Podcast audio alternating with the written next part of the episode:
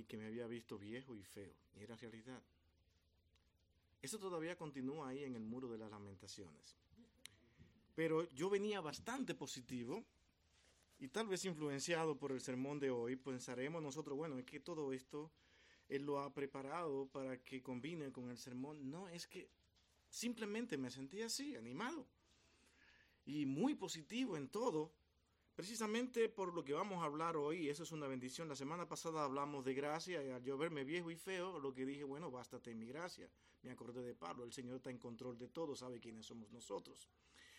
Y luego, con el sermón de hoy, tengo que ver que Dios no se queda simplemente en salvarnos y llamarnos sus hijos, sino que Él hace un trabajo continuo en la vida de nosotros y es moldearnos y es llevarnos a ser lo que Él quiere que nosotros realmente seamos y para que seamos útiles mientras estemos en esta tierra. Para eso nos llama el Señor y esa es una convicción que yo tengo muy grande. Dios a sus hijos, a lo que Él llama, lo llama para hacer algo para su gloria y dentro de lo que es el cuerpo de Cristo. Y esta mañana, con todo este ánimo que yo venía, pues el Señor realmente me hizo entender que todavía faltaban algunas cosas que en las cuales pensar con respecto a el carácter que debo moldear cada día y constantemente.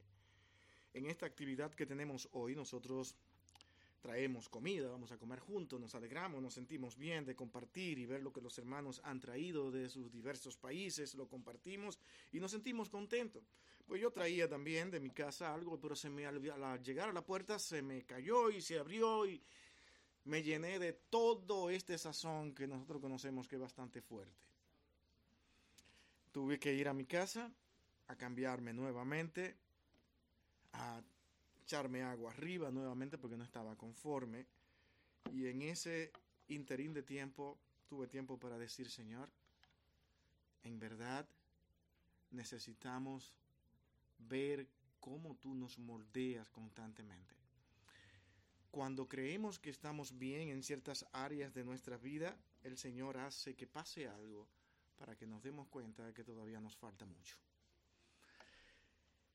Y para que entendamos de qué estamos hablando, mi hermano, yo quiero hoy invitarle a ir a Jeremías capítulo 18, versículo 1 al 4, y mientras tienen ese pasaje en sus manos, yo quiero invitarle a tener un tiempo de oración para que ya formalmente nosotros pasemos a hablar del tema que hoy nos corresponde. Oremos, amados. Bendito Dios y Padre nuestro, Señor Dios Todopoderoso.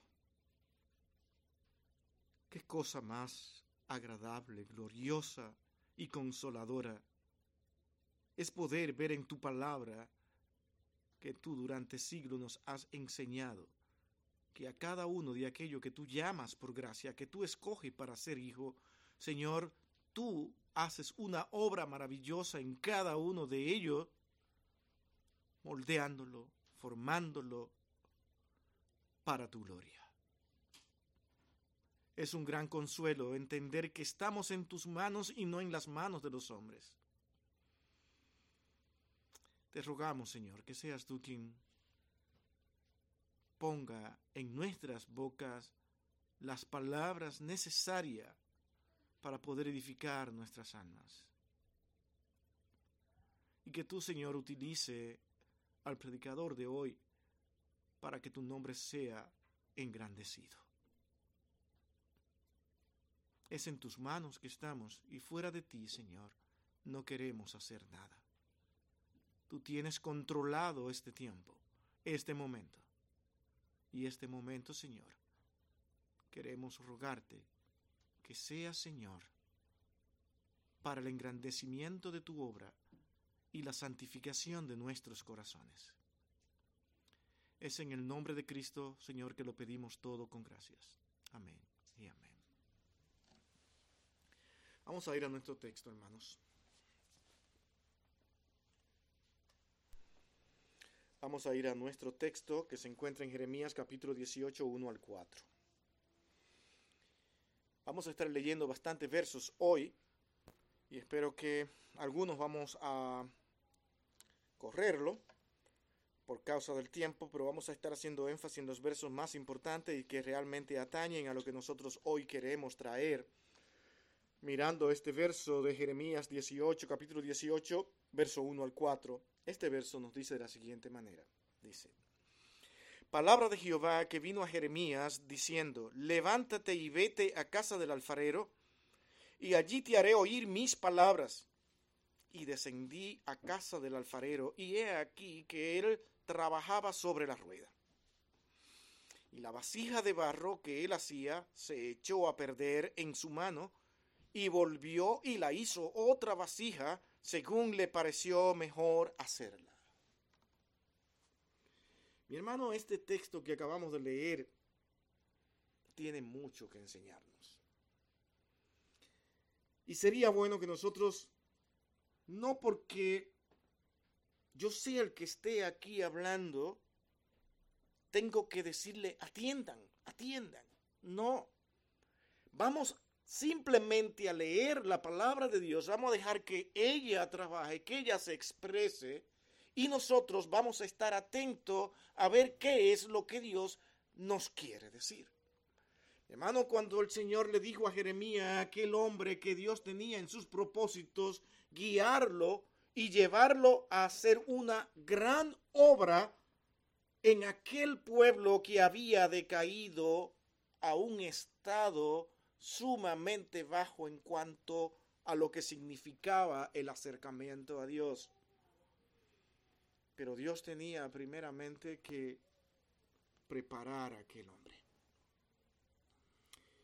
Y posiblemente cuando él le dijo, ve allí donde el alfarero, él toca la puerta de aquella de aquel lugar, posiblemente un negocio donde se fabricaban varias vasijas y varios compraban, pues él llegó, toca la puerta, entra, se sienta y comienza a observar. Parece que fue bien recibido porque él tuvo tiempo para ver todo el proceso de lo que estaba allí sucediendo. La vasija comenzó a formarse y en el momento la vasija volvió y se destruyó y luego le volvió a tomarla aquel alfarero y la hizo nuevamente de la misma del mismo barro. No se desanimó, sino que luego formó y él estaba mirando todo lo que allí estaba pasando. No es raro que él se preguntara, pero ¿para qué me trajo el Señor aquí? ¿Qué significa esto? Posiblemente él se estaba entreteniendo viendo el arte de aquel maestro. Una vasija era hecha, ahora era hecha, la rueda daba vuelta y ¿qué pasaba?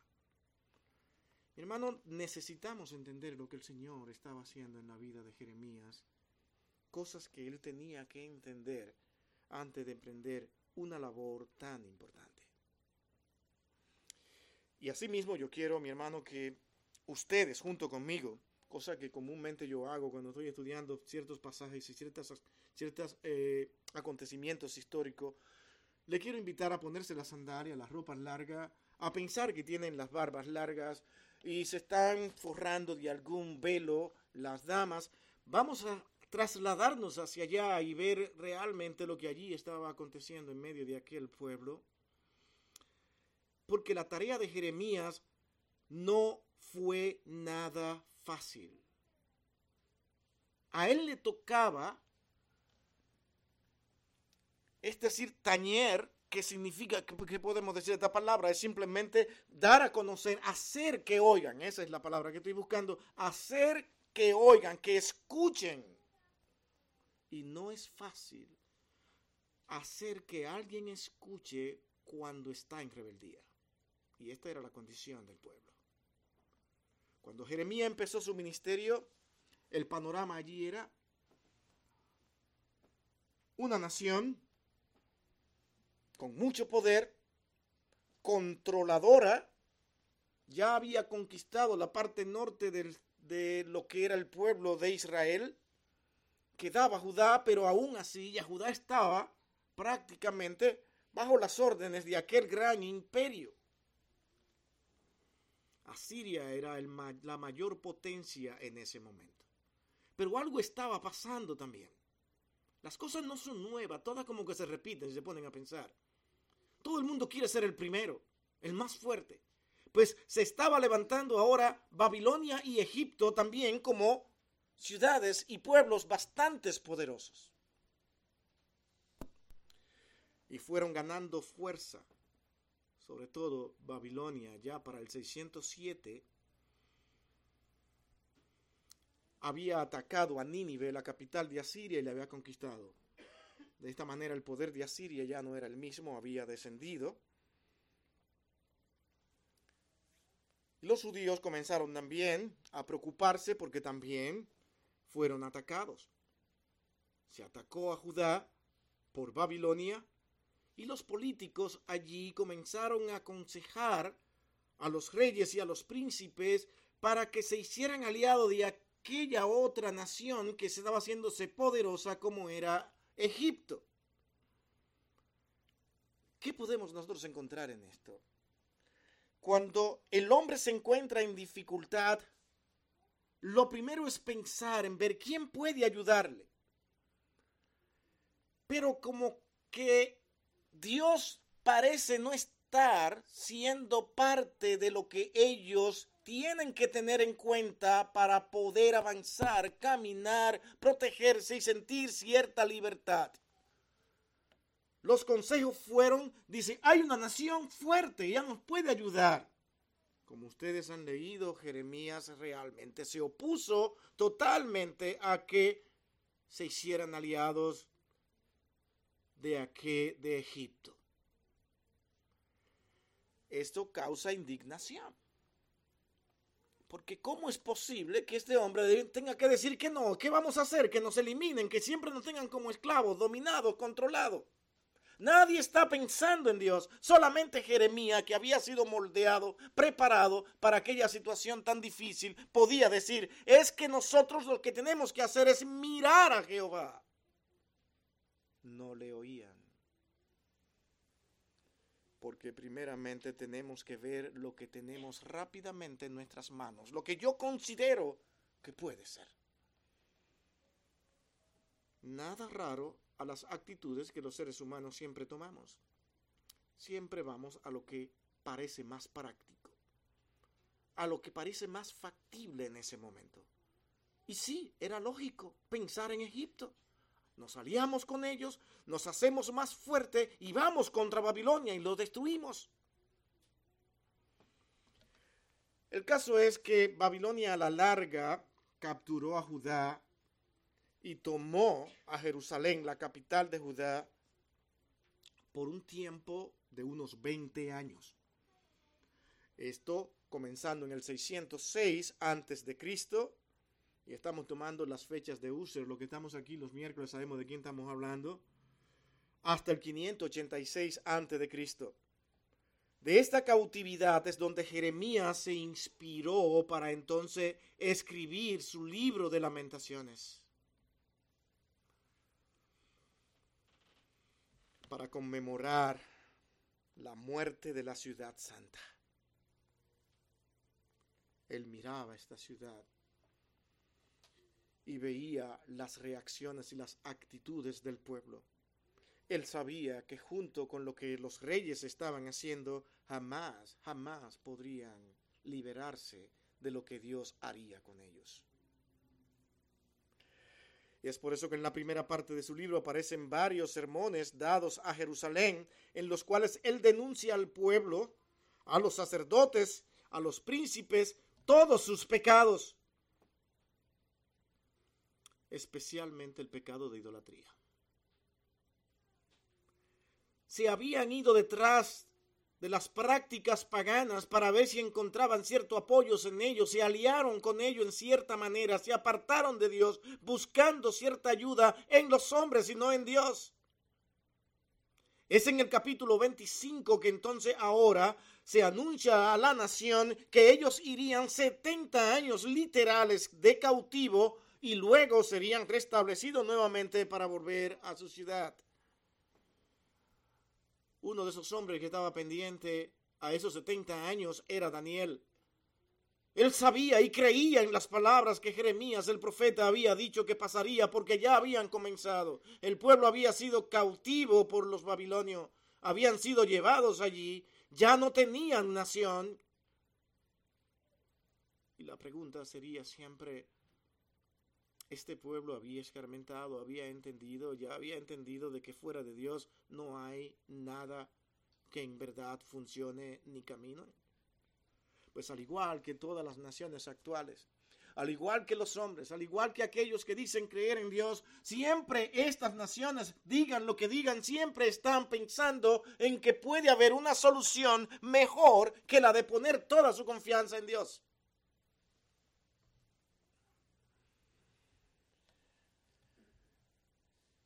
Nosotros hoy tenemos realmente una noticia que constantemente tenemos que escuchar diariamente. Naciones se están enfrentando una con otras.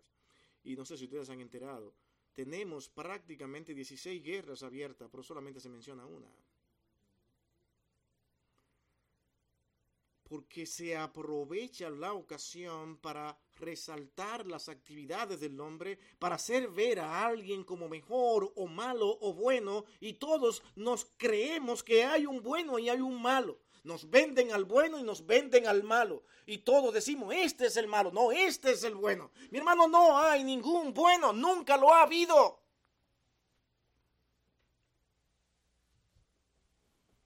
Todos son personas que aunque gobernantes han estado bajo los propósitos de Dios.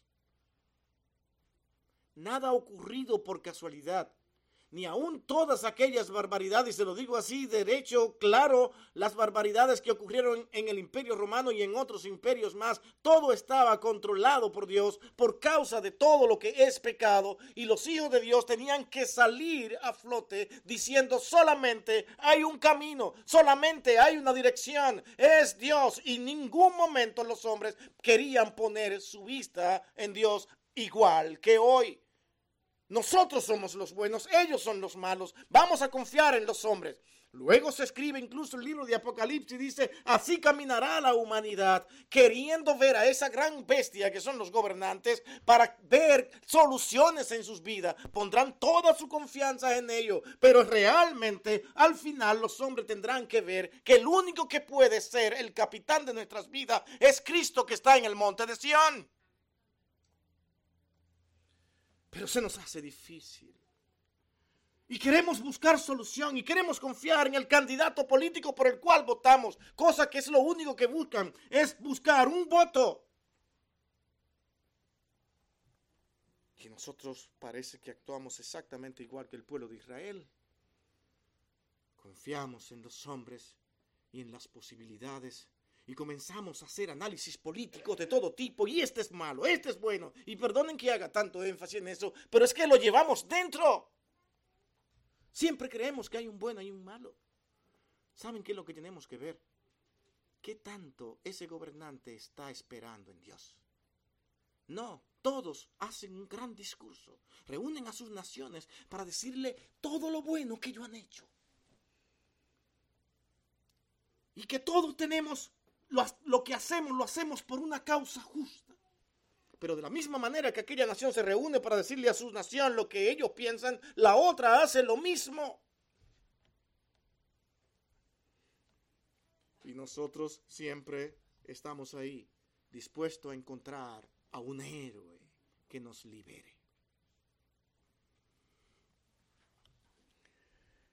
En el capítulo 31 profetiza un nuevo pacto entre Jehová y su pueblo después de haber sido así ya restablecido. Jeremías vio todo. En los capítulos finales Jeremías se refiere a las naciones gentiles que, rodeaban a Judá y les cuenta los planes de Dios para con ellas, prácticamente diciéndole, Dios lo tiene en cuenta también a ellos.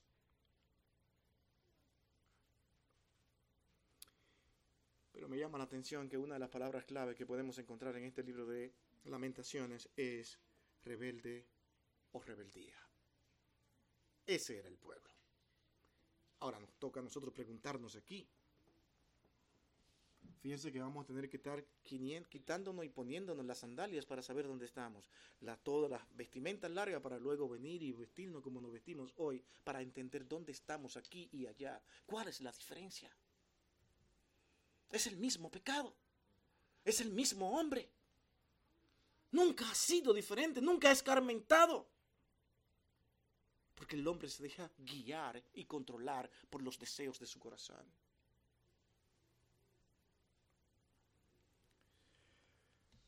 La nación le dio la espaldas al Señor y esa es la realidad. Y allí estaba Jeremías. Y los falsos profetas, los falsos profetas que se llevaban toda la honra del pueblo, eran aquellos que le estaban enseñando ahora a adorar ídolos.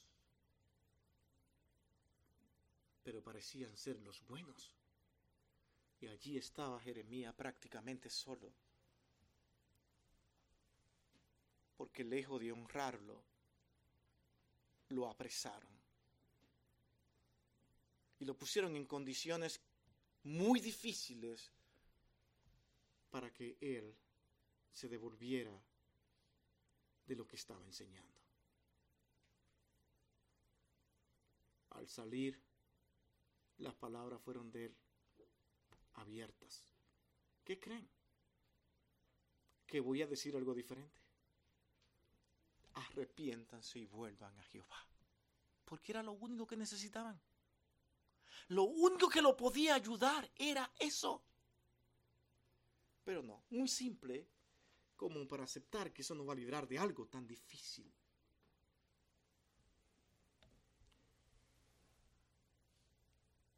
Jeremías lloró grandemente por esta situación. Y allí apabullado por la caída de su nación, Jeremías da a conocer varios versos que no vamos a leer, pero leer, por ejemplo, a Jeremías y ver su actitud, su vida al leer Jeremías 9, 1, 1 y versículo 13 de ese mismo capítulo 9, también vamos al 14 y encontramos en el 17 que Jeremías tenía una actitud de lamento por lo que estaba pasando con su pueblo. Pero me llama la atención el capítulo 15. En ese capítulo 15 de Jeremías, versículo 17 al 19, este último verso mencionado, aparece una expresión de este hombre de Dios. Y es bueno ver por, qué la dijo y cómo lo dijo. Él dijo estas palabras, no me senté en compañía de burladores. ¿A qué se refería? ¿A qué se estaría refiriendo él cuando dijo yo no me senté en silla de burladores? Con ellos no me senté, no confabulé con ellos aquellos que te hacen una propuesta maravillosa, promesa más grandiosa para solucionar tantos problemas y tantas cosas en tu vida, pero que al final simplemente necesitan tu apoyo. Te engañan, te mienten, porque su corazón no está en buscar dirección de quien todo lo puede sino en el poder del hombre, en la capacidad del hombre, en la inteligencia del hombre, en esa sabiduría que lo caracteriza. Hay que confiar porque este es nuestro libertador. Jeremías dijo, no me voy a sentar en silla de burladores, de falsos, incluyendo allí a los líderes, sacerdotes y reyes su único horizonte era mirar a Dios. Lo grande es que para que estas cosas ocurran en la vida de una persona que ama al Señor, tal como vimos la semana pasada, tiene Dios que llamarlo por gracia, decirle, eres mi hijo, yo te he llamado. Y cuando lo llama, no lo deja solo, sino que le dice, hijo, te voy a decir algo importante. no te he llamado porque tú hayas sido muy bueno y muy puro, sino solamente por amor y como un regalo a tu vida. Tú nunca vas a poder hacer nada que complazca lo que yo demando. Solamente lo pudo hacer Cristo. Y Él permitió, abrió la puerta para que tú puedas ser salvado por gracia. Ahora eres salvo por gracia y Dios no te deja en el abandono caminar solo, sino que la promesa es yo estaré contigo hasta el final de tus días. Dios no abandona a ninguno de sus hijos. Él los llamó y como vamos a estar mirando, Él lo que comienza lo termina. Nunca nuestra salvación ha estado en manos de los hombres. Pero resulta que la escritura nos dice que Él nos llamó y entonces al llamarnos nos repartió dones entre nosotros diversos, diferentes, no los mismos. Capacidades que vamos a estar comenzando a ponerla a funcionar, pero antes Dios tiene que moldear nuestras vidas. Y nuevamente lo hace Él. Yo no soy el que me moldeo a mí mismo. Es que Dios hace y permite que pasen cosas en nuestras vidas que son incomprensibles, que son difíciles, que jamás la voy a entender, que muchas veces creemos que Dios me ha abandonado, que Dios se ha separado de mí, que Dios no me ama, que por qué a mí, pero todas esas cosas al final van a terminar para moldear mi vida que yo termine al final diciendo, verdaderamente eres el Hijo de Dios. ¿Se acuerdan de esa palabra? Fueron las conclusiones de aquel guardia que después de perseguir y creer que aquel hombre era falso, al ver todo lo que él significaba en un solo momento, porque Dios quiso hacer la obra en ese hombre, igual como la hacen muchos de los que dicen incluso ser ateo, que de un momento a otro cambian y solamente terminan diciendo verdaderamente tú eres el Hijo de Dios. Es que todas las personas que vienen al Señor, la manera en que terminan es arrodillado ante Él, no vienen altivo, no vienen altanero, diciendo yo soy lo máximo, yo soy lo mejor Dios tuvo que llamarme a mí, porque cómo no, cómo no me va a llamar a mí si mira cuál ha sido mi vida. No, es que todo hijo de Dios lo primero que hace es que abre los ojos y dice, wow, aún siendo yo lo que soy, me llamó. Terminan humillados y cada día se dan cuenta de que no se merecen todo lo que Dios ha hecho por ellos. Pero aún así el amor de Dios continúa y dice, hijo, vamos bien. Entiendes lo que hay que hacer. Ahora permíteme moldear tu vida. Pero no será a tu manera. La manera en que nosotros creemos no funciona. Porque está sujeta a nuestros deseos. Y la manera en que Dios nos moldea a nosotros es de acuerdo a sus deseos, no los nuestros. ¿Verdad que se complica? Por eso a veces yo digo que Dios nos mira con tanto amor y nos ve en nuestro afán de nosotros querer moldearnos, de querer hacer las cosas y, y en el sentido del humor que Él tiene, Él se ve obligado a reírse de nosotros. En verdad tengo que amarlo, tengo que guiarlo, tengo que ayudarlo, porque en verdad ellos no saben lo que hacen. Eso somos nosotros. Veamos rápidamente nuestro primer encabezado. Ahora que vamos a comenzar, ¿te sabían? Nuestro primer punto.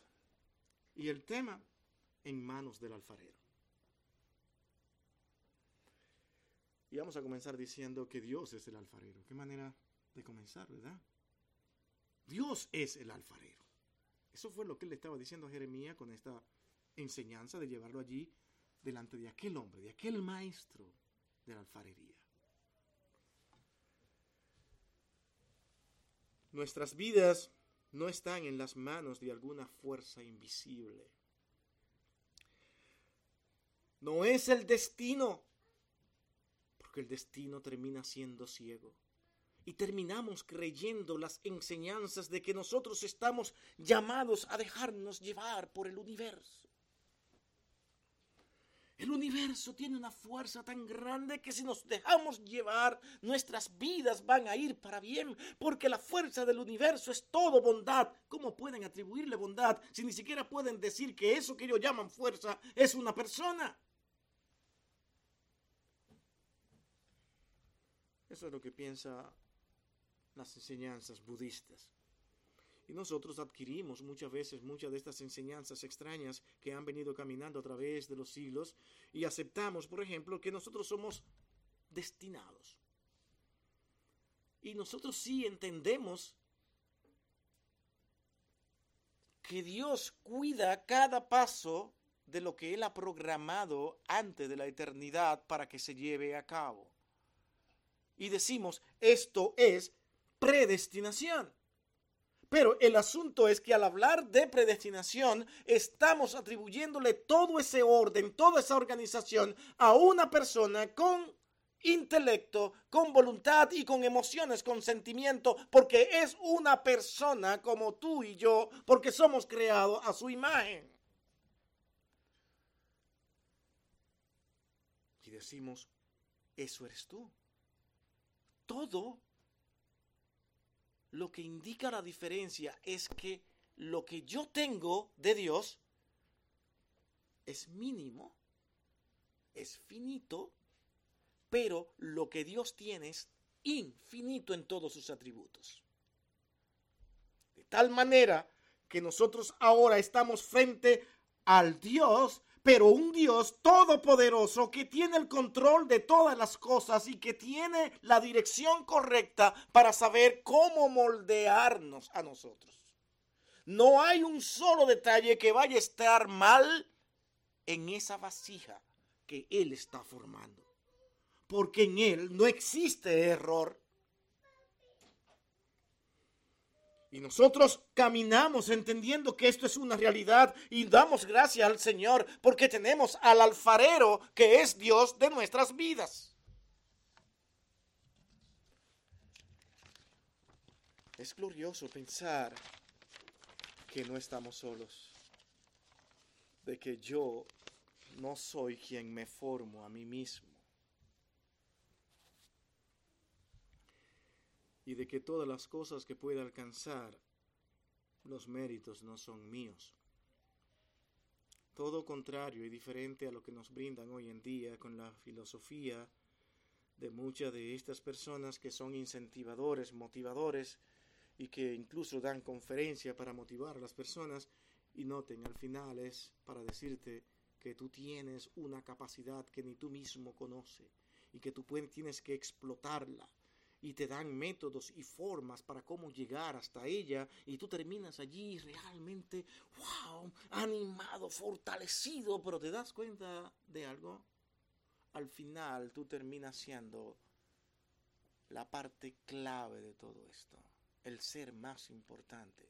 Te llevan hasta ahí, pero no te llevan nunca, jamás a decir que todo lo que tú eres es porque Dios permite que tú lo seas y que todo lo que tú alcances lo has alcanzado por la gracia y la misericordia de Dios. No, eso no funciona en este mundo. Porque este mundo está más enfocada, más enfocado en las vanidades, en las cosas pasajeras, y vamos detrás de ella. al tener nuestra mente tan enfocada en las cosas pasajeras, vamos a pensar como seres humanos con los pies en esta tierra. Pero pensemos en Salomón. Salomón dijo que todo debajo del sol es pasajero, que todo es finito que todo es una vanidad. Y aquel hombre fue declarado por Dios mismo como el ser más sabio sobre la tierra. Pero no, no, nosotros no queremos hacer caso a Salomón, queremos hacer caso a todo lo que venimos arrastrando durante toda nuestra vida. Las mismas historias, lo que encontramos, todo lo que vemos, es más importante todo lo que hay debajo del sol que lo que hay en las alturas. Y no nos damos cuenta que eso es lo grande. Necesitamos meditar en eso en cada actitud, en cada pensamiento nuestro para ver qué tanto nosotros ponemos nuestra mirada en esta tierra. Porque mientras más ponemos la mirada en esta tierra, más daño nos hacemos a nosotros mismos y a otros. Mi hermano, Dios es el alfarero. Vamos a ir a Isaías 6, 64, 8 y vamos a ver qué es lo que estamos diciendo. Isaías 64, 8 nos dice las siguientes palabras. Dice, ahora pues, Jehová, tú eres nuestro Padre, nosotros somos barro, y tú el que nos formaste. Así que obra de tus manos somos todos nosotros. Palabra de Dios.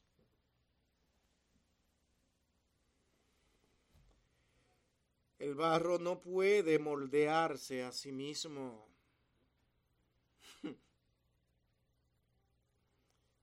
Ustedes ven donde la palabra de Dios siempre nos ha querido llevar. Pero nosotros somos tan vanidosos, tan arrogantes, que siempre queremos atribuirnos méritos a nosotros. Si yo no hago esto, si no es por mí, ¿Sabe cómo dice el creyente cuando logra dar en el punto? Wow, Dios puso esa actitud en mí para que esto funcionara. ¿Cómo es posible que esto pasara? Y que yo haya sido una parte importante para que esto realmente ocurriera. Él está maravillado, pero no maravillado de Él, sino de Dios que él sabe que él jamás podría haber hecho absolutamente nada si Dios no lo había preparado. Nosotros vamos a Jeremías 18, nuestro pasaje que nosotros acabamos de leer. 18, vamos a leer los versículos 6 al 10 y vamos a ver algunas cosas interesantes en este verso para que veamos ver qué pasa, qué Dios nos está diciendo. Dice, ¿no podré yo hacer de vosotros como este alfarero, oh casa de Israel? ¿Qué dice Jehová? He aquí que el barro en la mano del alfarero, así sois vosotros en mi mano, oh casa de Israel.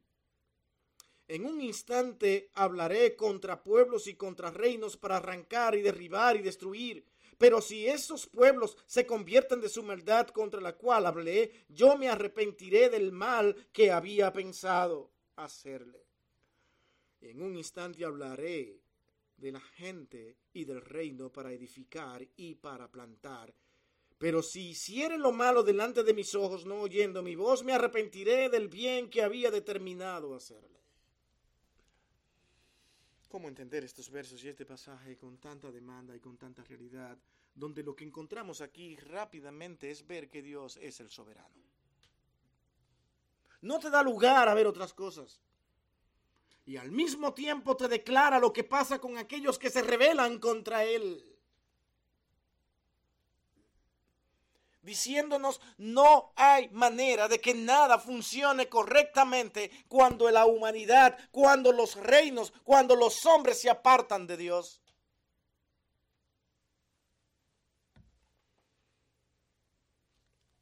Basta con ir mirando poco a poco cómo este país ha ido decayendo solamente por apartarse de Dios, ir detrás de sus deseos, sus vanidades, sus antojos, su control, al grado tal de que ellos quieren ser dioses y proponerle al mundo las formas en que deben de vivir todos los seres humanos y ellos ser los controladores y gobernantes, porque ellos son la parte especial. Los hombres siempre quieren ser grandes, controlar, decir la capacidad que tienen, pero siempre anhelan tener subalternos. Si no, miren los padres. Están felices cuando tienen hijos que los pueden controlar. Se sienten allí, bueno, este es mi reinado. He escuchado muchos padres con eso. Y aquí yo mando. Cuando los hijos se les revelan, todo comienza a derrumbarse y entonces quieren mirar a Dios. Y no se dan cuenta que los hijos que tenemos no son nuestros, están en las manos de Dios. Dios nos permitió compartir con ellos para que le brindemos amor, para que le mostremos a Cristo, pero nunca confiando en que lo que nosotros hacemos lo llevará a conocer a Dios. Ese ha sido el error de muchas enseñanzas que piensan que si yo hago, si yo hago, si yo hago, esto va a pasar. Todo es parte de la misericordia de Dios. Hay incluso ejemplos que nosotros podemos ver palpables de hombres y familias que no han hecho nada por su familia. Incluso que sus, sus padres son hasta perversos y aquellos hijos son tremendos ejemplos y siervos de Dios. Porque es que el control no lo tienen los hombres, nosotros nos gusta controlar, nos gusta tener siempre a alguien que controlar. Y mientras más poder, más poder tengo, más control quiero tener sobre los demás. Y terminan creyéndose que son dioses. Y nosotros los creyentes decimos, jamás lo serán. Porque Dios se impondrá él es el dueño y señor de este universo. Confíen en Él, no teman, no se amedrenten, no se angustien. Los hombres nunca han tenido el poder sobre la voluntad de Dios. Y si eso no le consuela, tenemos que seguir buscando de Dios. Romano 9 20 al 24, otro pasaje interesante para que nosotros veamos a Dios como el alfarero. Es este verso que nos dice, más antes, oh hombre, ¿quién eres tú para que alterques con Dios? Dirá el vaso de barro que lo formó, ¿por qué me has hecho así? ¿O no tiene potestad el alfarero sobre el barro para hacer de la misma masa un vaso para honra y otro para deshonra? Y que si Dios queriendo, pongan atención a este texto, este texto es bien complicado, porque se presta para interpretaciones extrañas. Y que si Dios queriendo mostrar su ira y hacer notorio su poder, soportó con mucha paciencia los vasos de ira preparado para destrucción y para hacer notorias las riquezas de su gloria, las mostró para con los vasos de misericordia que él preparó de antemano para la gloria, para su gloria a los cuales también ha llamado. Esto es, a nosotros, no solo de los judíos, sino también de los gentiles. Como pueden notar, el Evangelio de Pablo es mucho más amplio que el que se daba en el Antiguo Testamento. Abarca a toda la humanidad en general. Y a ellos les ordena y les dice que Dios actúa de esta manera, como el soberano, como el que tiene control, como el que nadie puede decir qué hacer.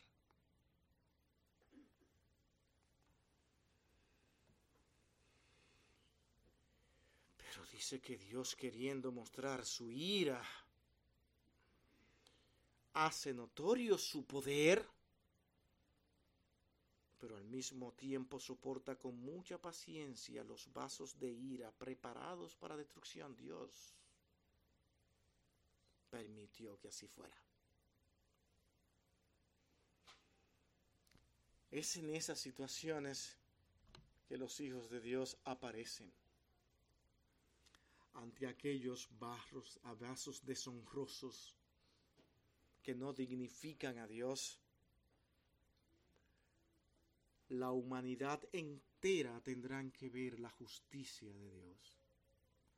Y será manifestada por la predicación de los hijos de Dios por la actitud de los hijos de Dios, por la luz, por el testimonio que ellos darán al mundo de en quién han creído y en quién han puesto su confianza. Es como decirle a aquellos que aborrecen a Dios, mientras ustedes deshonran a Dios, se apartan de Dios, se burlan de Dios, nosotros aquí permanecemos firme porque es la única solución en este mundo de pecado. Si usted no cree eso por convicción de que no hay nada fuera de Dios, usted jamás podrá predicar ni enseñar un evangelio a otros que aún no lo conocen.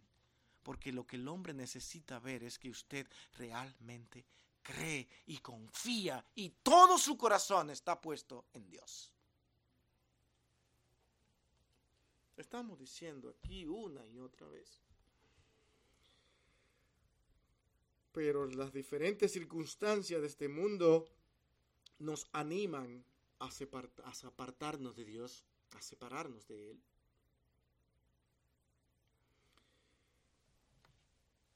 Dios es el alfarero y tiene un plan para con nosotros. Oh, Él nos forma, pero no simplemente para que seamos vasijas bonitas, limpias y para usos honrosos. El alfarero tiene un plan perfecto de la misma manera que esas vasijas que aquel alfarero estaba haciendo tenían ya de antemano un nombre. Estas serán para buscar el agua. Estas serán para cocinar. Pero el mismo alfarero también allí, noten, y aunque esto va más adelante, también hacía los escupideros, las vacinillas todo esto él lo hacía también. Unas para usos viles y otras honrosos. Pero cuando Dios forma y hace, lo hace vasos para honra.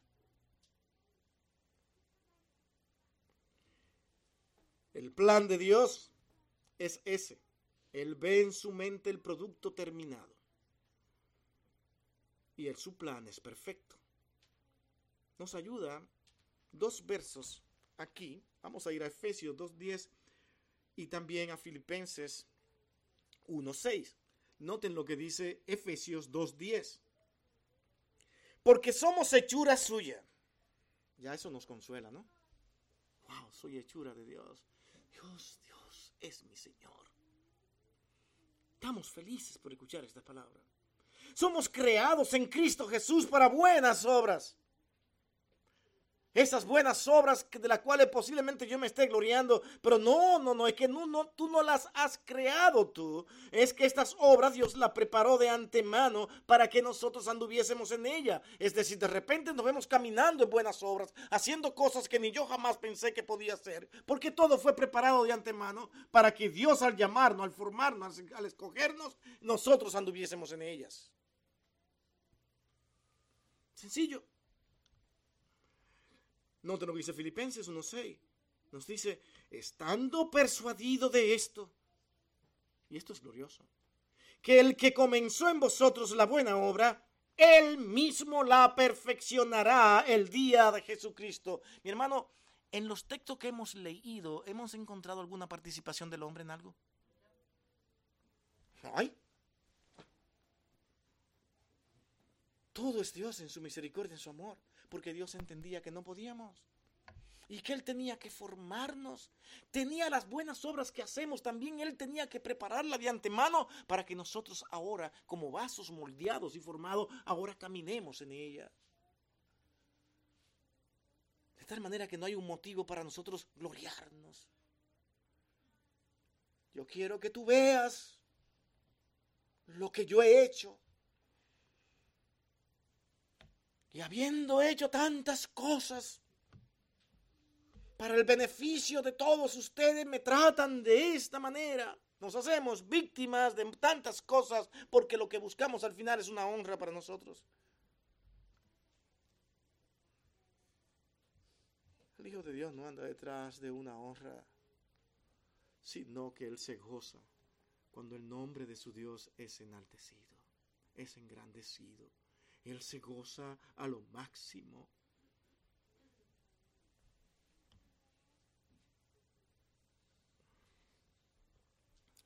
Nosotros no podemos ver el producto terminado, jamás. Pero Él nos promete que Él es maravilloso. Ese producto será maravilloso. Sí, pues nosotros no lo vamos a ver. Todo lo terminado, sino hasta el final wow, Señor, eso tú hiciste conmigo.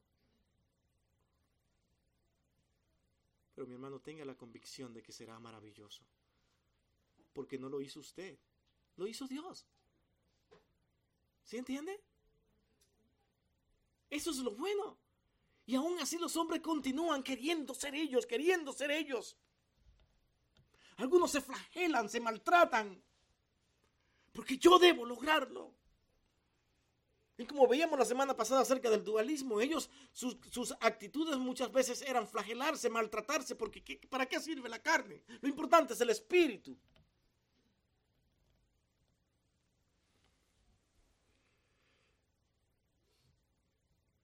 En 1 Corintios capítulo 2, 9 nos dice de la siguiente manera.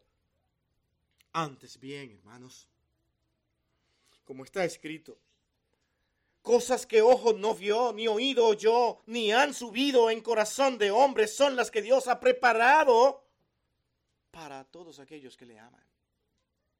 Nuevamente, cosas que Dios ha preparado. Cosas inigualables, que son impensables, son las que Dios está haciendo por nosotros. Dios es el gran alfarero, el perfecto alfarero, alfarero, el Dios todopoderoso en quien no hay un solo error, una sola falla. Pero Él trabaja con paciencia con el barro, moldeándolo tiernamente para llevarlo a su forma final Dios dirige con paciencia nuestras vidas, tratando de cumplir y llevando a cumplir su voluntad.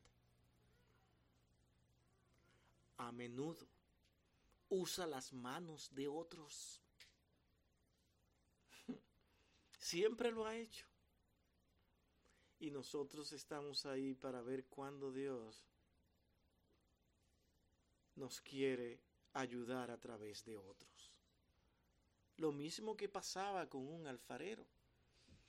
El alfarero a veces tenía que tener al hijo, al que estaba más cerquita, pon el dedo aquí, aquí mismo en esto, porque él no podía usarlo otros usaban mecanismos con el pie para que tocaran la pieza y dieran la forma que quieren porque por ellos mismos no podían, lo que indica claramente de que Dios en su labor, Él también se acompaña de otros que ya Él ha moldeado para terminar de moldear su forma de vivir.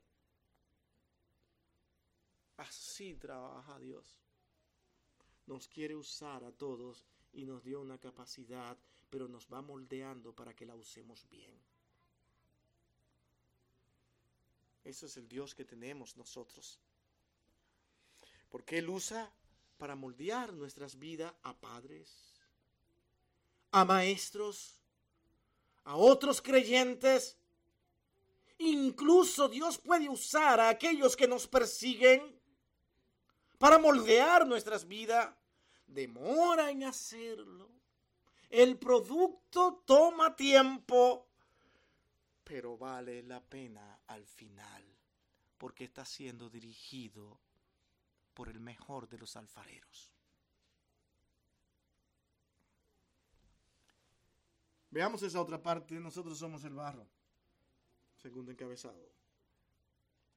Por supuesto, en el mensaje de Jeremías, el barro representaba al pueblo de Judá pero no nos equivocamos al aplicarlos a nuestras vidas. Los creyentes son el vaso de Dios. Y perdonen que estemos repitiendo esto y uno y otra vez, pero tenemos que hacerlo. Moldeados por Él, y esta es la parte nueva, para contener el tesoro del Evangelio. Estará guardado en, ese, en esa vasija que Él ha moldeado para uso honroso. Noten a segunda de Timoteo, mis hermanos. Segunda de Timoteo capítulo 2, 19 al 21.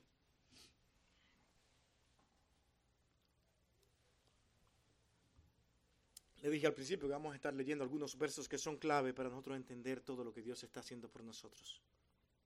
Nos dice, Pablo hablando a Timoteo de la siguiente manera le dice, Timoteo, el fundamento de Dios está firme, teniendo este sello. Conoce el Señor a los que son suyos. Nunca te olvides de eso, Timoteo. Dios sabe quiénes son los suyos. Nosotros no. Ahora, apártense de iniquidad a todo aquel que invoca el nombre de Cristo.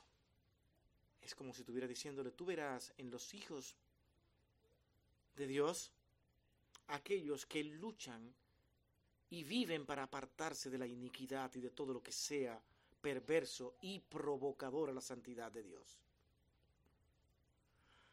Todo aquel que invoca del nombre de Cristo tendrá que vivir de esta manera. Sigue diciendo, pero en una casa grande no solamente hay utensilios de oro y plata, sino también de madera y de barro, y unos son para usos honrosos y otros para usos viles. Así que si alguno se limpia de estas cosas, será instrumento para honra, santificado, útil al Señor y dispuesto para toda buena obra. No sé si ustedes pueden ver lo que yo veo en este texto. Está diciendo que en una casa grande tú te vas a encontrar con utensilios muy diversos. Entre ellos puedes encontrar oro y plata. Pero por ser oro y plata no quiere decir que vayan a ser utilizados de manera honrosa. Muchos han usado esos vasos que son admirables y amados por los hombres y vistos como de alta sociedad para usos muy viles. Para fiestas que promueven orgías para allí guardar cosas que son realmente afrenta a los ojos de Dios? De tal manera que le está diciendo Pablo a Timoteo aquí, porque alguien aparente ser lo máximo, eso no quiere decir que esa persona es un instrumento de Dios.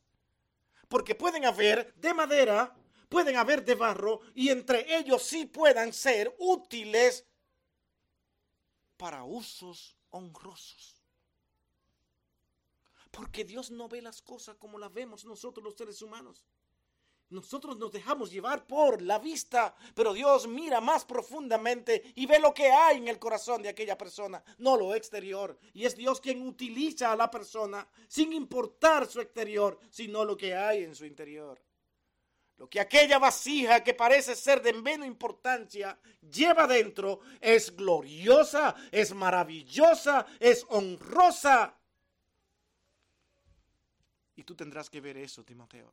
No te engañes.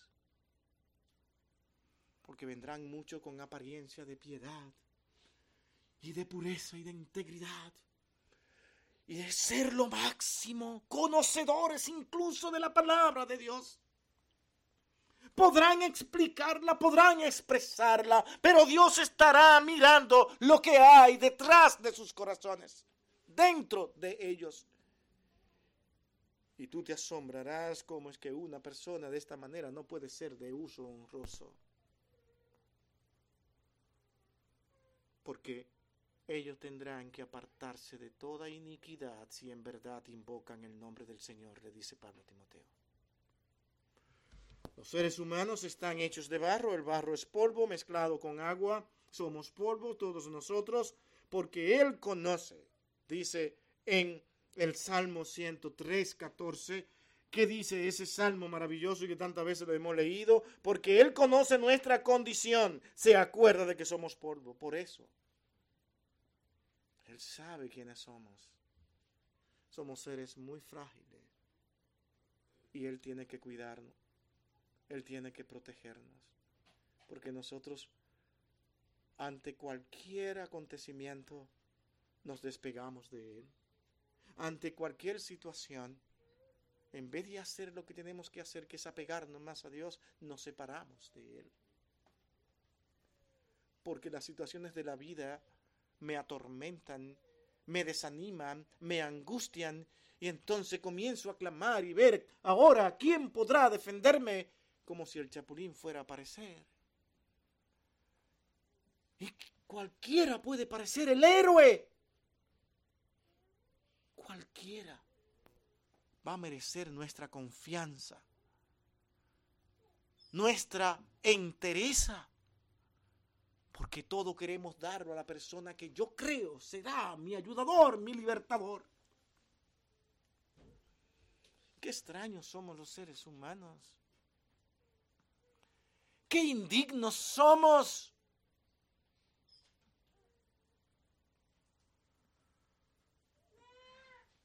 Nosotros constantemente por nuestra situación y alejamiento de Dios tenemos que estar pidiendo perdón a nuestro Señor. La cualidad más importante del barro es que se somete.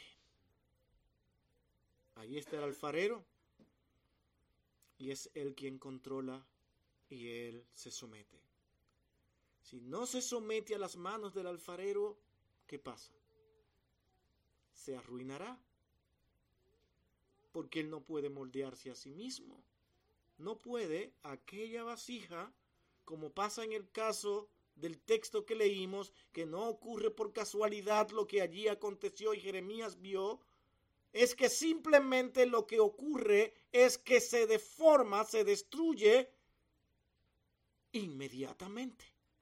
Se sale aquella vasija y el alfarero, lejos de desecharle, decir, no más esta, hace lo que él consideró importante, tomar aquella misma masa, restablecerla de nuevo y darle forma a lo que él finalmente quiere lograr. No se dio por vencido.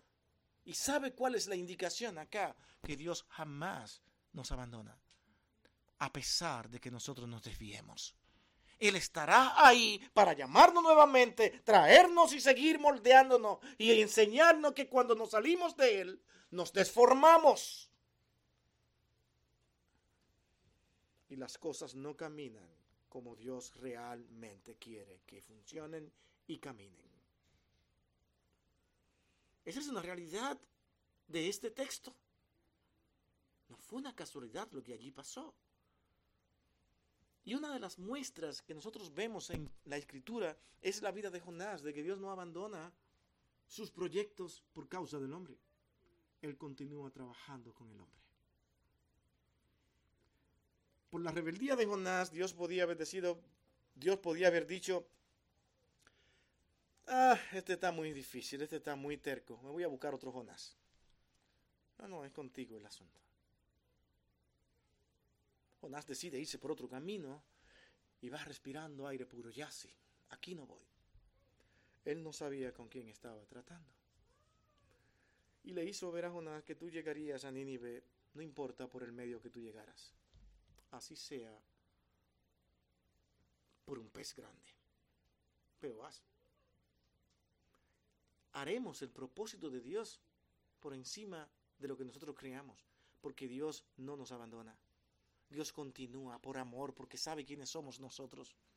Nuestra condición de pecado nos lleva a ir detrás de nuestros deseos y a pelear contra Dios muchas veces, porque ¿por qué tú no haces lo que yo te digo? Yo no quiero hacer eso, ¿por qué no me complaces? Y tiene que decirle una y otra vez, por amor, por amor a ti.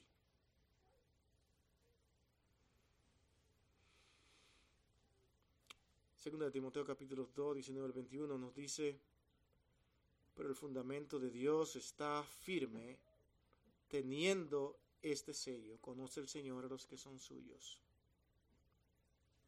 Ese texto, guárdenlo en sus corazones. Los seres humanos están hechos de barro, el barro es polvo mezclado con agua. Somos polvo pero Él nos guarda. Hermano, la vida es una rueda. Esa es la vida. Aquella parte donde está colocada aquel barro, dando vueltas, vueltas y vueltas y vueltas y vueltas. El alfarero hace girar aquella rueda con rapidez. Y él es el único que controla su velocidad.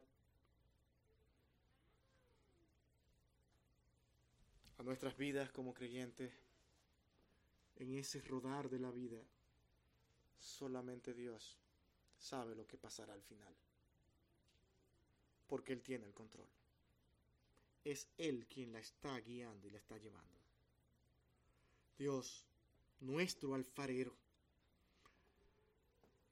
arregla las circunstancias de la vida que nos moldean para su gloria. Hermano, no quiero correr en esto. Porque son cosas que usted la escucha y la escucha de manera rutinaria. Y yo quiero que sus corazones vayan caminando, funcionando a la luz de lo que estas expresiones bíblicas nos van diciendo acerca de lo que Dios hace en nosotros. Pensemos en José. Ah, ¿Qué podría haber pensado José? Fue a Egipto a ser esclavo. ¿Qué podía él pensar? Aquí estoy yo, joven, soy un buen prospecto para vender, muchos ofrecerán mucho para mí, mucho. Realmente voy a ser un esclavo toda la vida. Hasta que ya me desgaste y comiencen a despreciarme, porque eso es lo que pasaba con los esclavos. Mientras estaban jóvenes eran útiles, amados, y cualquiera pagaba una cantidad de dinero considerable con tal de obtener a ese esclavo joven porque le iba a ser útil. Pero él nunca pensó que le iba a ser gobernador. Los planes de Dios son realmente impensables. Y póngase eso en su mente, impensable. Usted muchas veces puede llegarse a creer, bueno, aquí estoy yo. Tengo la inteligencia, tengo la capacidad, tengo el medio, pues, ¿qué me espera? Todo me va a funcionar y va a ir bien. Y además, ahora soy un buen evangélico y con mis capacidades yo voy a hacer esto, voy a hacer esto, voy a hacer esto y Dios me va a usar. Y tú comienzas a imaginarte la forma en que Dios te va a usar. Y comienzas a decirle a Dios, aunque no lo crea, Señor, lo que yo quiero es esto. Porque yo soy capaz de hacer eso. No se asombre cuando Dios le diga que no es como tú piensas. Que en vez de tener un ministerio amplio por tu capacidad, que todo el mundo te reconozca, tú termines sirviendo al Señor en un lugar que a ti te necesita, apartado, con tu esposa y tus hijos allí. Pero no llores. No te sientas destruido porque tu reino no es de este mundo.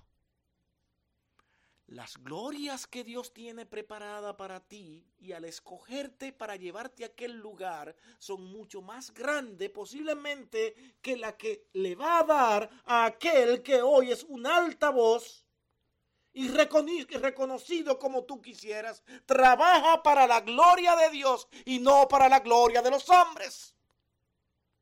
Graba eso en tu corazón, hermano, porque si no, serás un infeliz durante todo tu servicio, porque estarás peleando con Dios. ¿Por qué? ¿Por qué no me escuchaste? ¿Quién soy yo? ¿Por qué me tienes aquí? ¿Por qué me diste la capacidad que me diste para luego tirarme aquí a este lugar?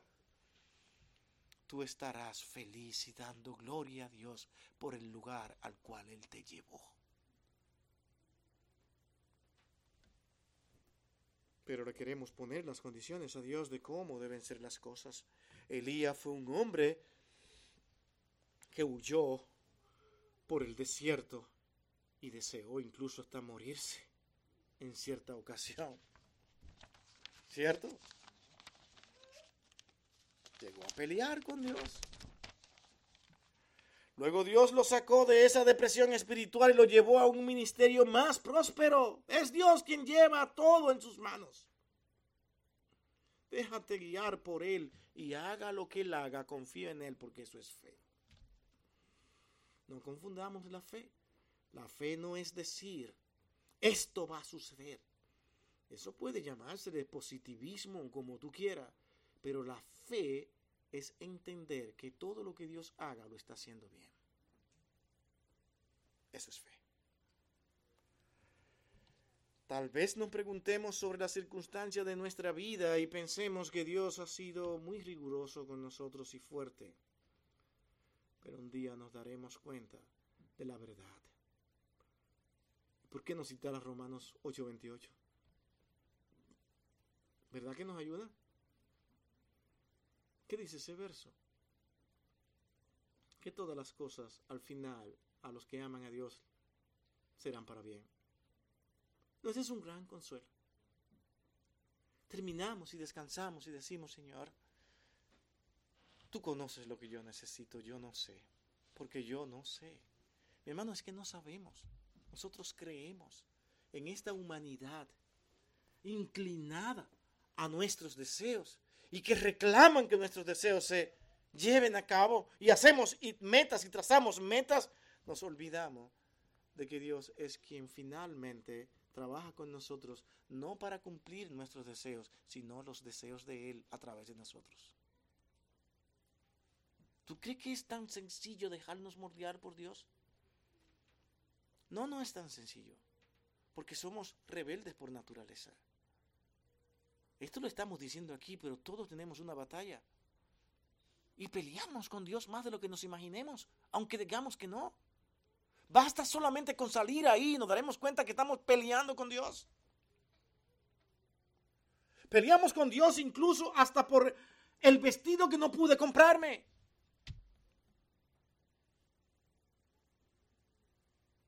Hasta por las cosas más simples que no he podido obtener. Y nos rebelamos contra Dios y luego decimos que no. Lo más importante en cuanto a la rueda no es su tamaño. Algunas vidas son más cortas que otras. ¿Cierto? No le gusta escuchar eso, ¿verdad? Lo más importante es quién ha estado en su centro. Si la rueda está centrada, todo estará equilibrado. Cristo es el centro de la vida de aquellos que Él está formando. Y es en Mateo 6:33, un pasaje maravilloso, leído por toda la comunidad evangélica, que dice, Mateo 6:33, más buscad primeramente el reino de Dios y su justicia, y todas estas cosas os serán añadidas. Van a ser añadidas no en la medida que yo quiero, ni en la forma, ni cuándo, ni en el momento, ni en el tiempo, sino cuando Dios lo determine se pierda en eso. Dios me añadirá, Dios me dará, pero queremos que sea para ayer, no para hoy. Porque Dios es el Todopoderoso, Él es mi Señor y va a saber cómo me va a prosperar. Y pasan años y pasan años y no hay prosperidad ninguna. Señor, ¿dónde está tu promesa?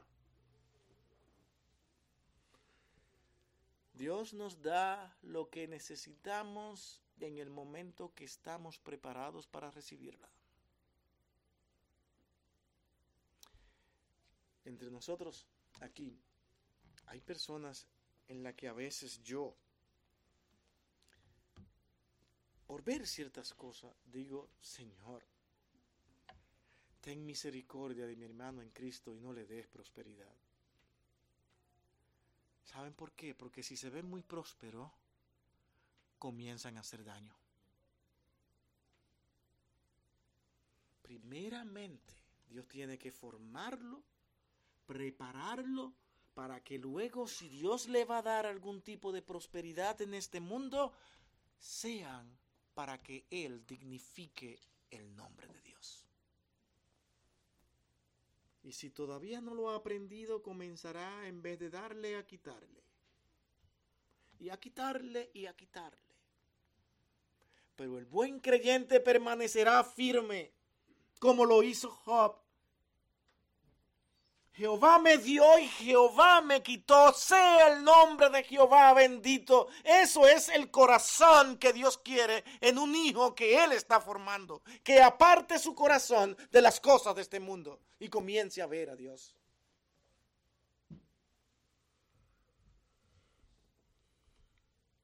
Cuarto encabezado desobedecer estropea. Y ya comenzamos a hablar de eso rápidamente.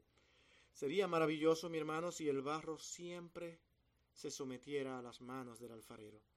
Pero esto no siempre es cierto. Somos rebeldes nos movemos y nos deformamos, salimos y nos deformamos. Y Dios está para llamarnos nuevamente a volvernos a poner en el carril para que funcionemos sobre la rueda de nuestras vidas y funcionemos para que al final seamos moldeados a la medida que Él determinó moldearnos, haciéndonos vasos de honras para diversos trabajos dentro de su voluntad.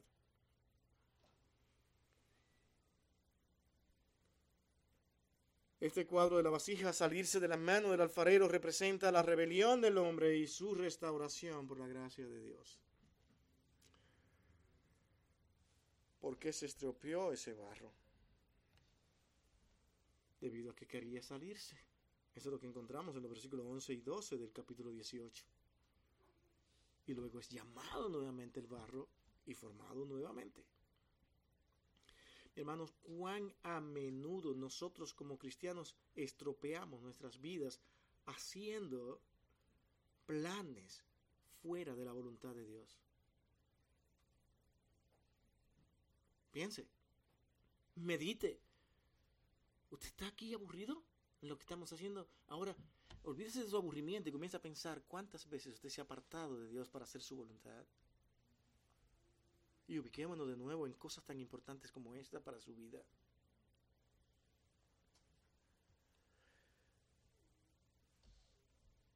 ¿Qué pasa cuando nos salimos de la rueda del alfarero? Cosas como esta. Nuestras vidas espirituales comienzan a tener decadencia espiritual. Eso es lo que pasa. Señales que muestran falta de energía espiritual. Falta de alegría. Nos convertimos en personas controladoras.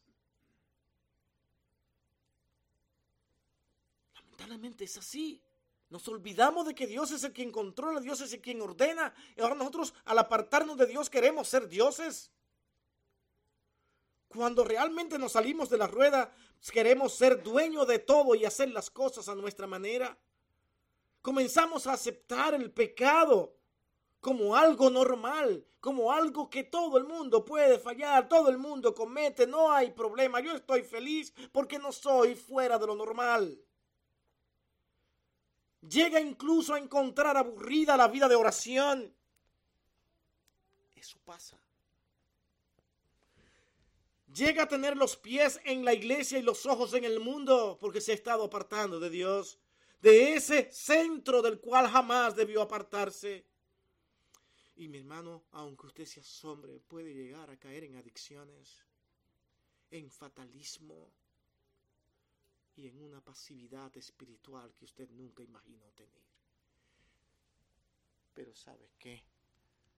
Como este ser pecaminoso, perverso como es usted y yo, Dios determinó llamarnos para moldearnos. Él nuevamente no se sabe cuándo ni cómo, pero nos traerá nuevamente. Y allí estaremos derramados en lágrimas ante los ojos de Dios por todo lo que hemos hecho, porque Dios jamás nos abandona y esto es un gran consuelo. Ah, pero si Dios en su maravillosa misericordia tiene sus planes no permitirnos pasar por esto, qué glorioso sería. Ahora yo quiero saber si soy uno de esos que Dios está usando y no me está permitiendo pasar por estos descaimientos espirituales y comienzo a observarme. Y si observo que yo busco mi gloria, mis vanidades, te estás apartando de la rueda si comienzo a creerme en una parte oculta de mí mismo que yo soy mejor que aquel, te estás apartando de la rueda. Espera consecuencias. Tienes que ponerte en el carril, tienes que ponerte en el centro a entender de que el único que sabe formar todo lo que tú has de ser es Dios, no tú, no te salgas. No comiences a pensar que eres suficiente, que eres lo máximo, que eres lo mejor.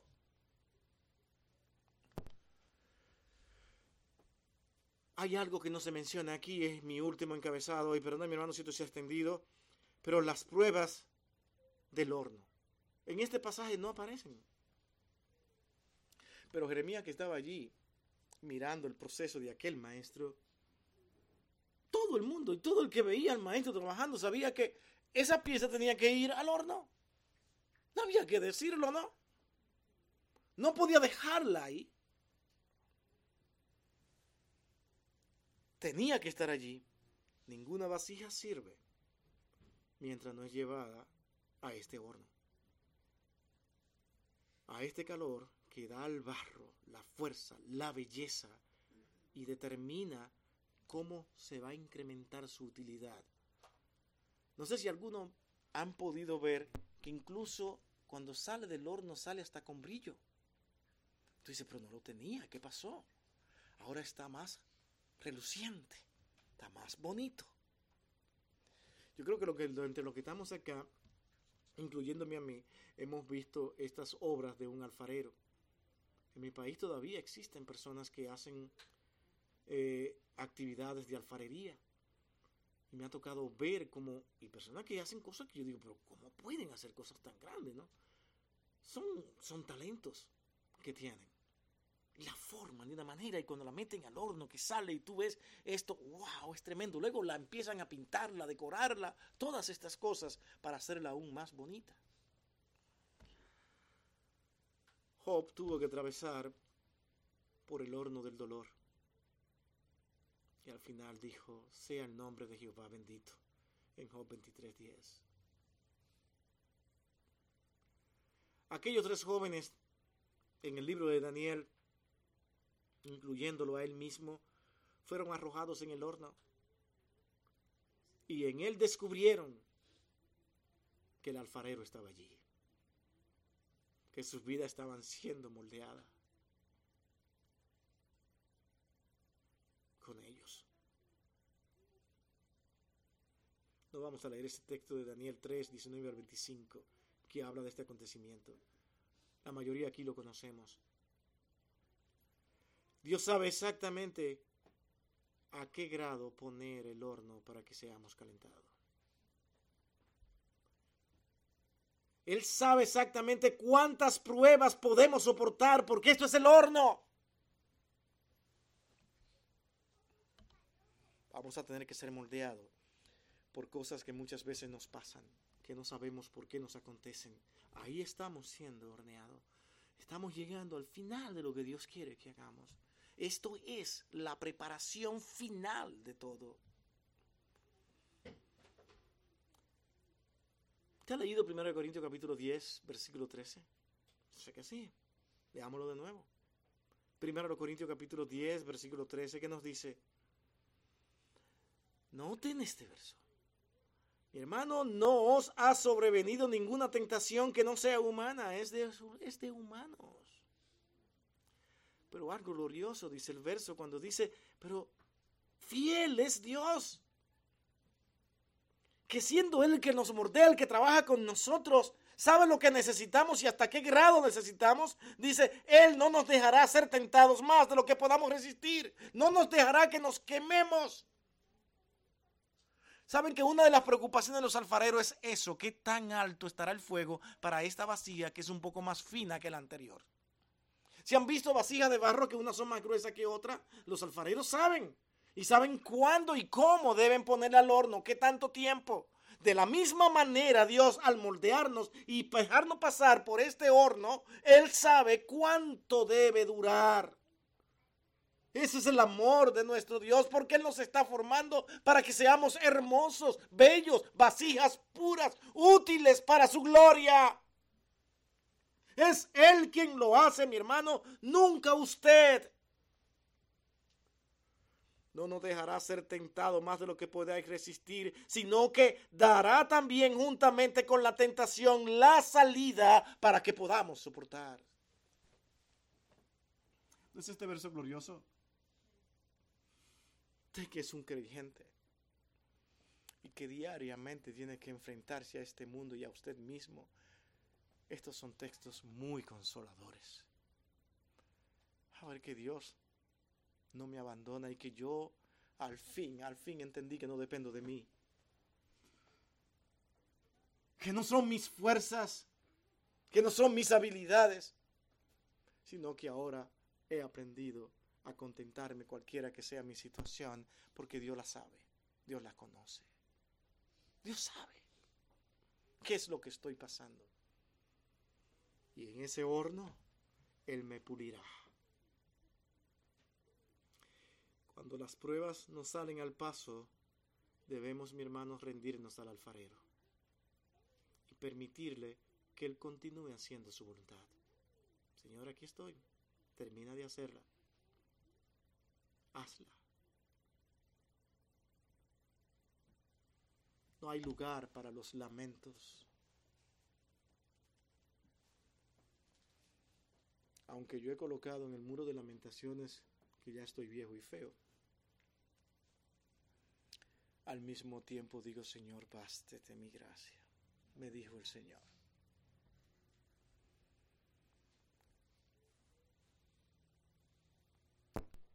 Dios me ha estado enseñando a disfrutar de mi vejez y a verla como algo bonito. Y aquí una cantidad de hermanos malos, perversos, siempre me están diciendo, estás viejo, anciano. Eso es broma, hermanos. Pero qué bueno es tener hermanos que te aman, que te aprecian, que están ahí junto contigo en todo momento, en toda ocasión. Esta mañana yo sentí ese amor de los hermanos porque Dios realmente en toda situación nos muestra algo glorioso. Ustedes saben cómo yo me sentí cuando vi la preocupación de las hermanas. Y yo dice, bueno, me voy a tener que quedar aquí con esta ropa toda llena de grasa y una y que yo sé que esto sale de amor. Y dice, no, no, no, no, usted se va para su casa, usted se cambia, usted se quita todas esas cosas porque si no va a oler mal. Interesado en que uno no huela mal. ¿No es eso amor? Preocupado. Unos y otros. Y otros agarró el cartero que se cayó y dijo, no se preocupe, yo lo llevo, venga, aquí está, vaya a hacer lo que tengo que hacer. Y yo bajé allí en mi humanidad, no moldeada todavía a la forma que debe ser. Allí me bajé incómodo por lo que estaba pasando, sí lo confieso. Pero todo para enseñarme al final. De que todavía hay áreas que cuando uno cree que está firme en ella y bien, todavía necesitan continuar siendo moldeadas que hay muchas cosas que necesitan ser cambiadas. Y tú vas a ver a otros trabajando contigo en medio de tu situación, que te van a entender, que te van a comprender. Y Dios dice, mira cuánto te aman, mira cuánto te aprecian. Y yo digo, wow, yo que creía que no. Digo, no es que creía que no, sino en el grado que lo he estado mirando. Es como verlo en un grado más alto. Y tú dices, Señor, gracias porque nada ocurre por casualidad. Y ese pasaje de Romanos 8:28 es maravilloso porque cada, cada rato se, se, muestra. Permítame concluir, yo soy de mucho hablar. Y algunos hermanos dicen, bueno, va a hablar el pastor demasiado. No lo dejes hablar mucho. Hermano, tú estás en las manos del alfarero o te has salido de ella. A medida que Dios va moldeando nuestras vasijas de barro, va encontrando defectos. y nosotros los vamos viendo juntos con esa actividad. Pero no nos preocupemos que el alfarero tiene poder sobre el barro y nos moldea a la medida que Él ha determinado. Dios quiere hacer de nosotros una vasija de barro hermosa y preciosa para utilizarla en la voluntad de Dios. Si ve, este sermón tiene que ver con el pasado. Nos llega la semana pasada, vimos la gracia de Dios actando en nuestras vidas y ahora vemos cómo Dios, en medio de ese llamado por gracia, nunca se aparta de nosotros hasta el final, hasta terminar la obra que ya Él había determinado hacer, hasta el final. Siempre estará con nosotros. Siempre. Siempre. Hermano, Dios estará con nosotros hasta el final de nuestras vidas. No importa que existan las guerras que existen, ni los hombres las utilicen para su beneficio. Nosotros estaremos diciendo, tú eres el dueño y señor de este mundo y en ti confío, no en el hombre, ni en sus propuestas. Oremos. Bendito Dios y Padre nuestro. Te damos la gracia a ti, Señor, por tu grande amor y por tu misericordia que cada día nos muestras. Cómo nos enseñas, cómo nos pules, cómo nos ayuda, oh Dios, a irnos alejando de nuestra vanidad y arrogancia. Pero eso lo vemos claramente cuando tú nos moldeas a través de situaciones difíciles, muchas de ellas. Por el trabajo de otros hermanos hecho en nuestras vidas, por lo que tú, Señor, en tu programa tiene determinado para nosotros, al final vemos que tú eres el Dios Santo y Todopoderoso. Cuida, Señor, y guarda nuestros corazones. Señor, ayúdanos apartando de nosotros para venir y confiar más en ti. En Cristo, en Cristo, tu Hijo amado, Señor, te lo pedimos. Amén y amén. ¿Está cerrado? Cerrate. Si se cerró, puedo decirle, mi hermano, gracias al Señor.